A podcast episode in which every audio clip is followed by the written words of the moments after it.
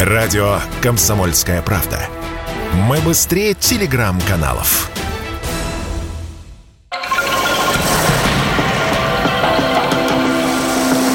Водная среда. На радио «Комсомольская правда». Здравствуйте, друзья. Радио «Комсомольская правда». Антон Челышев и микрофона. Программа о самом главном ресурсе на планете снова в эфире. И сегодня мы поговорим, с моей точки зрения, э, на самую главную тему, которая касается экологии сегодня. Э это экопросвещение детей, экообразование детей.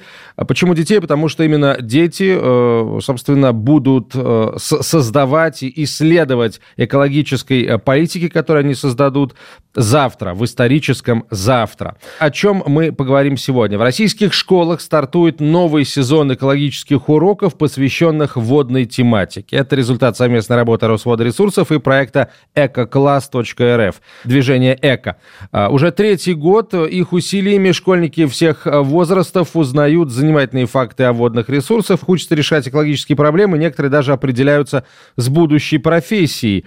А, первый такой урок «Дар воды и водные профессии» состоялся в 2000 2020 году. Школьники тогда знакомились с устройством водного хозяйства России, знакомились с профессиями, которые связаны с управлением э, водными ресурсами. Второй урок цикла – это командная игра «Знаток воды». Э, ее разработали в 2021 году. И вот цель – актуализировать знания учащихся о воде, вдохновить их на дальнейшее изучение э, водной темы и на заботу о водных ресурсах. И вот, собственно говоря, о новом сезоне экологических уроков, посвященных водной тематике, мы и поговорим сегодня. В нашей студии куратор экопросветительских проектов Росводресурсов Павел Антонов. Павел, здравствуйте. Добрый день. И директор движения «Эко» Елена Горохова. Елена, приветствую вас. Добрый день всем. А, Павел, расскажите, пожалуйста, вот о чем. Общая тема в этом году, общая тема уроков в этом году – ключ к воде, искусственные водоемы. Почему э, принято было решение решение обратить внимание именно на искусственные водоемы. Ну и о каких искусственных водоемах мы говорим, потому что пруд – это искусственный водоем, и водохранилище гигантское – это тоже искусственный водоем. А, да, действительно, последние 7 лет а, мы проводим такие уроки вместе с нашими коллегами из а, движения Экой каждый год мы хотим найти какую-то очень интересную тему, которая была бы интересна и увлекательна для ребят в школах по всей стране, чтобы раскрыть воду и вообще водную тематику с новой интересной стороны.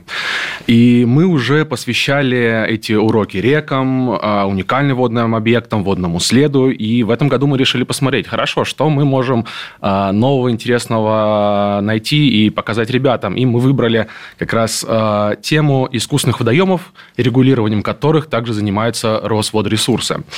А, смотрите, искусственный водоем играет очень важную роль в водном хозяйстве и вообще обеспечении качества жизни всего населения.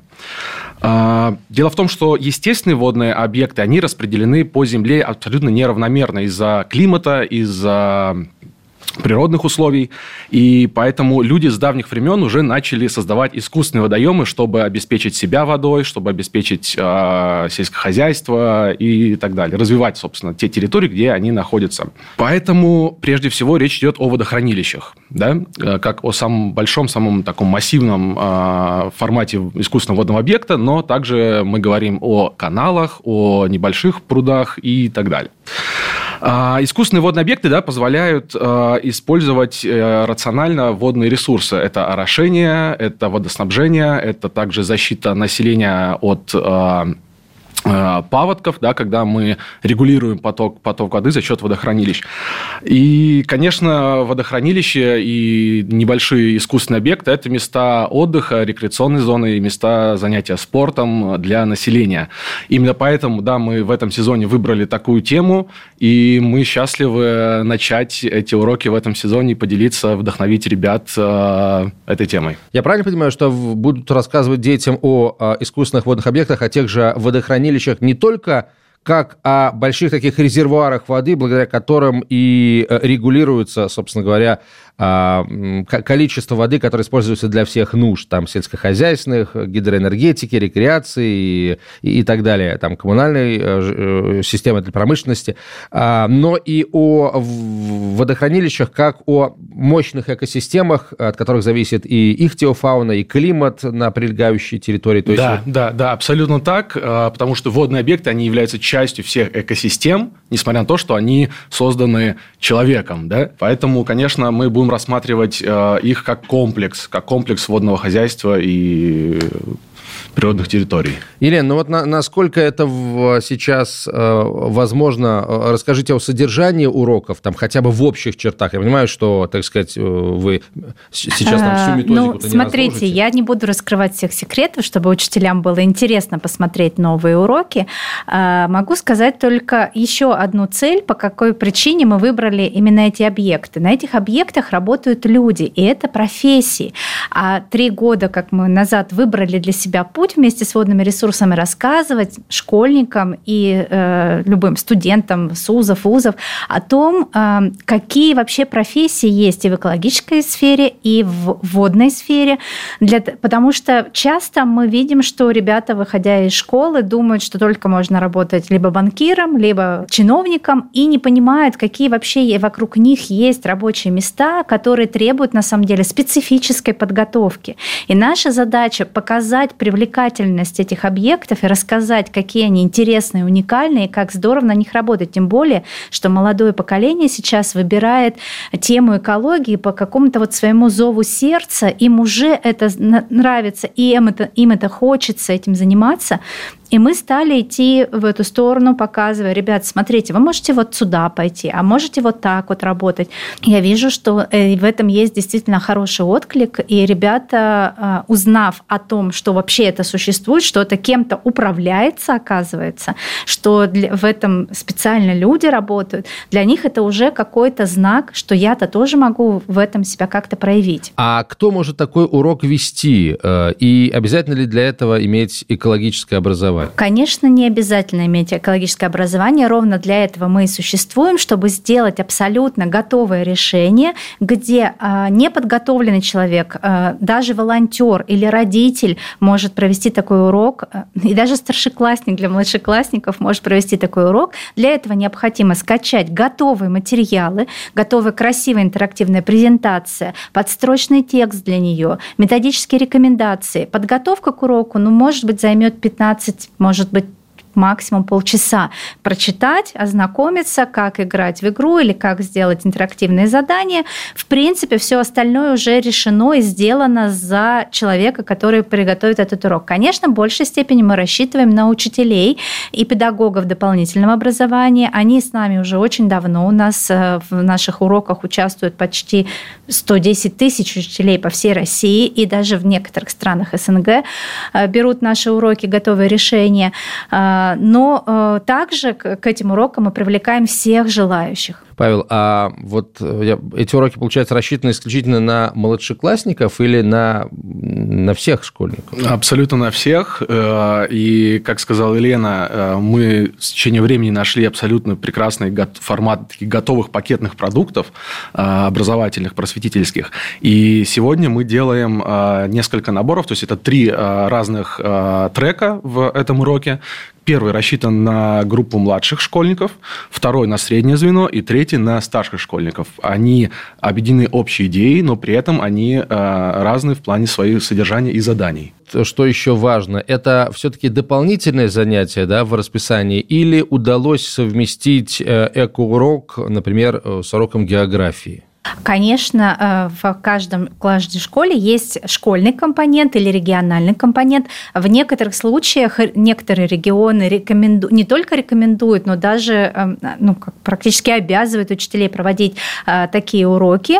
Э, поэтому для некоторых учителей, которым свойственно проводить подобные уроки, география, биология, природоведение, обществознание, они могут использовать этот урок как в первой половине дня, как основной урок, заменяя им свой урок. Но есть и другие у нас учителя, которые часто проводят урок ну, такого формата, как, например, классный час или открытый урок, потому что, конечно, он очень интересный, интерактивный. Иногда они собирают все классы, один поток, чтобы показать его всем школьникам, поучаствовать, провести какой-то турнир между ними, потому что часто мы задаем какие-то соревновательные задания. Поэтому разные форматы. Учителя дополнительного образования это прекрасно берут, используют в своих кружках, особенно если это биолого-экологические центры или какие-то кружки, связанные с экологическим образованием и просвещением.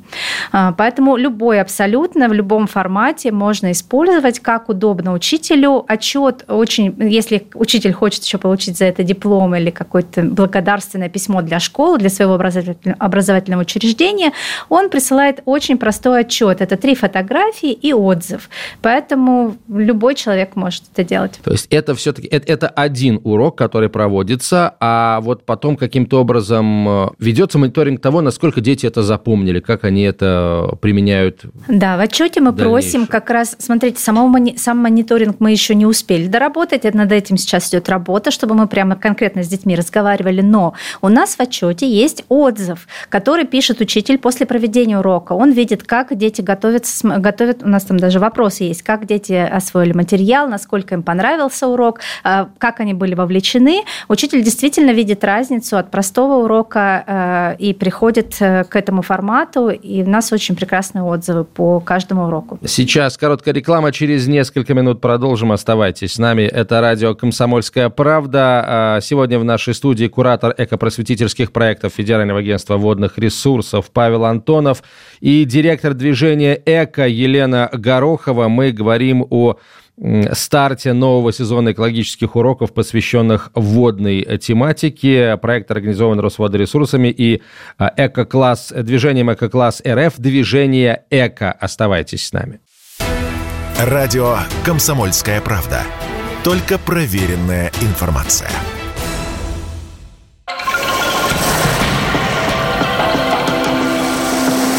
Водная среда. На радио «Комсомольская правда». Возвращаемся в студию. Антон Челышев у микрофона. Программа о главном ресурсе на планете по-прежнему в эфире. Сегодня у нас в гостях директор движения «Эко» Елена Горохова, куратор экопросветительских проектов Росводресурсов Павел Антонов. Говорим о старте нового сезона экологических уроков, организованных проектом «Эко-класс РФ», движение «Эко» и Федеральным агентством водных ресурсов. А, тема нынешнего сезона «Ключ к воде» а, – искусственные водоемы. Ну а к нам прямо сейчас присоединяется учитель начальных классов, методист из школы номер 1793 имени Героя Советского Союза Новикова э, города Москвы э, Галина Авдеева. Галина, здравствуйте. Добрый день.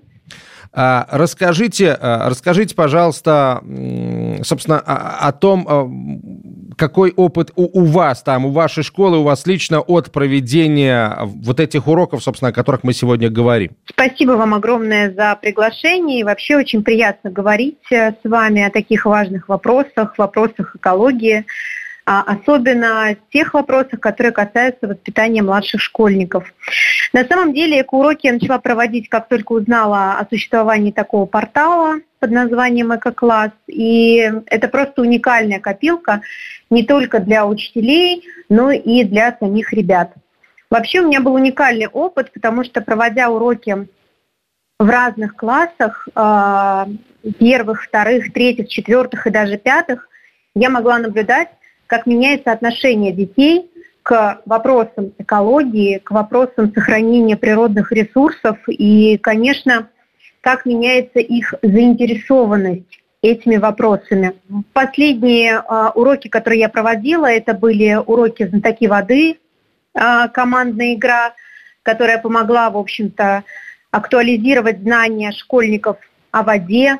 Мы узнали о ней еще больше и применили новые знания на практике.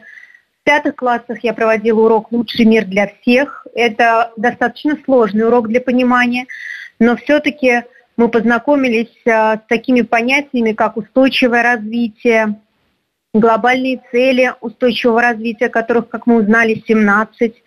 и вообще с большим количеством экологических проблем, а главное с возможностью их решения уже сейчас, в их маленьком достаточно возрасте. Вообще я считаю, что все начинается со взрослого, все начинается с учителя, и можно говорить э, с детьми о чем угодно, но если ты не делаешь того, о чем ты говоришь, результата нет. Да, у нас стоят э, контейнеры для сбора батареек, крышек, макулатуры, но как только ребята видят э, отношение учителя к данным э, экологическим акциям, как только они видят бережное отношение учителя к воде, то, конечно, ребята подтягиваются. Спасибо большое. Вот э, первый вопрос, который приходит в голову. Вообще сложно детям, особенно э, ученикам начальных классов, объяснить, что вода, которая ну, окружает нас всех в, и в бытовом, и в природном смысле э, повсюду, даже здесь, в Москве, да, в, э, в мегаполисе, что вода, которой много, ее на самом деле мало. Вот этот парадокс, как вы детям объясняете? На самом деле в этом уникальность портала «Эко-класс». Я просто с благодарностью отношусь э, к людям, которые относятся а, к этому проекту. А, уроки составлены таким образом, знаете, я это называю просто, а сложным. И учителю достаточно взять эти материалы, немножечко подформатировать под себя, да, под свой класс, под своих ребят – и э, вообще трудностей никаких не возникает. Нам кажутся эти вопросы сложными, но если о них говорить просто, просто взять стакан воды и начать урок с того, э, с такой фразы, например, «Ребята, что у меня в стакане?» И они, конечно же, все скажут, ну наверняка это вода. Да, скажите, а что вы о ней знаете? И тут уже завязывается беседа, которую мы переводим в игровую форму и в формат, доступный для конкретного возраста, с которым мы работаем. Давайте тогда я попрошу вас рассказать о том, как меняется, как меняется именно поведение детей после э, того, как вы им э, рассказали о воде. Все-таки два сезона экоуроков э, позади, да, и э, вот какие лично у вас итоги, итоги в, с точки зрения изменения поведения, поведения детей по отношению к воде, к природе в целом?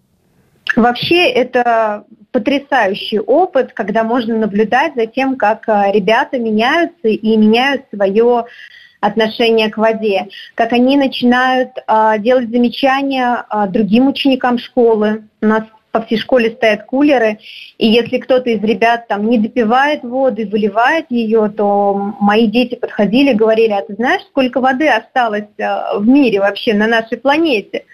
И они начинали говорить то, о чем я говорила им на уроке. С возрастом, вырастая, да, и когда у них меняется круг общения, когда мы проводим уроки уже другой направленности, да, учитывая их возраст, соответственно, меняется и их отношение уже семьи. То есть они даже своим родителям начинают говорить о том, что вот это было бы правильно, и это было бы важно, использовать слово экологично. Галина, и можно, на самом деле гордишься. Можно у вас уточнить один вопрос? А, вот скажите... Елена Горохова, директор да. движения «Эко», как я уже э, сказал. Да, Елена, прошу. Ага. А, как, скажите, пожалуйста, вот вы проводите и в младших классах, и средних у вас есть опыт. А кому легче, э, с кем легче общаться на тему экологии, воды в целом? Как дети э, лучше реагируют? В каком возрасте вообще об этом нужно говорить? Как вы думаете? Вообще, я считаю, что об этом нужно говорить э, еще раньше, до школы. Да? Это, конечно, такое мое мнение. Но мне проще общаться с, с младшими школьниками. Все-таки я учитель начальных классов, и, соответственно, у меня опыт общения с младшими школьниками намного а, больше и шире. Но пятыми классами интереснее в другом, у них больше жизненный опыт. Если у младшего школьника он небольшой, то у пятого класса, да, уже у подростка этот опыт жизненный гораздо больше, и с ними, конечно, интереснее беседовать на более глубокие, интересные темы. Павел, а у меня вам вопрос. Вот я хочу сейчас, может быть, в присутствии, так сказать, учителей-методистов обсудить а мы вообще каких а, водопользователей в широком смысле хотим воспитывать вот сейчас из тех маленьких людей, а, которые ходят там в школу сейчас, в младшие классы, в пятые, неважно? Да, в первую очередь мы говорим про ответственное поведение. Потому что если вообще рассмотреть э, тему экопросвещения как пирамиду, да, то в ее основе люди просто слышат о проблеме. А далее они э, ей интересуются. Чуть дальше они уже осознают. И уже после этого на вершине этой пирамиды они предпринимают действия берегут воду, экономят воду, не мусорят на реках, на водоемах. И это, на самом деле, очень большой комплекс действий, да, а, которые меняются в поведении людей. И очень важно как раз начинать это, как а, и Галина сказала, тоже, возможно, даже еще с а, детских садов, да, с очень молодой аудиторией, и в том числе с начальных классов. Поэтому, да, прежде всего мы говорим об изменении в поведении, экологическом поведении. Это очень долгий процесс. Он требует времени, но нам нужно его начинать, а сейчас уже продолжать, а, чтобы независимо от того, на какой этапе, да, на каком уровне этой пирамиды находится каждый человек нашей огромной страны, он имел возможность а, прийти к ее вершине. Да. А, Елена, а для младших, э, точнее, для дошкольников будут программы?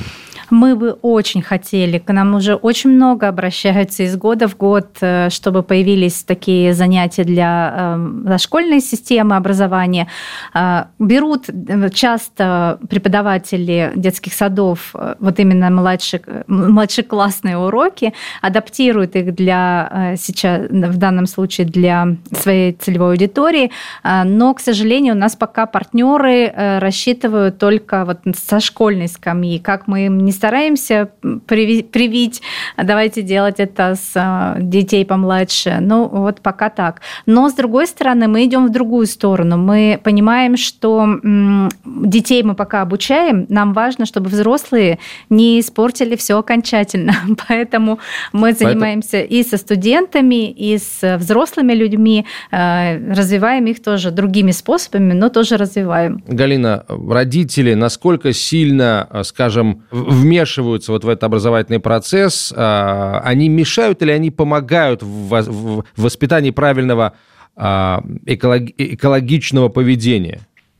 Вы знаете, все приходит с опытом. И сначала родители достаточно э, недоверчиво относятся к таким экоурокам, потому что, наверное, сами не пропагандируют экологический здоровый образ жизни, а потом втягиваются потом помогают. И когда вот это взаимодействие взрослых и детей ты видишь э, в реальном времени, в, в жизни, это, конечно, потрясающее чувство.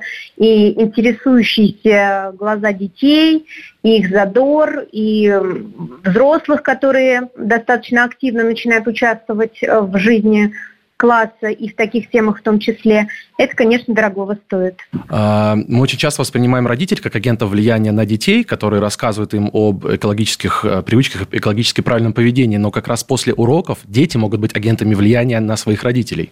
Спасибо большое. Куратор экопросветительских проектов Росводресурсов Павел Антонов, директор движения «Эко» Елена Горохова и э, учитель начальных классов методист школы номер 1793 города Москвы Галина Авдеева были э, сегодня нашими гостями. Э, берегите главное и задумывайтесь о будущем своих детей сегодня. До встречи в эфире радио «Комсомольская правда». Водная среда.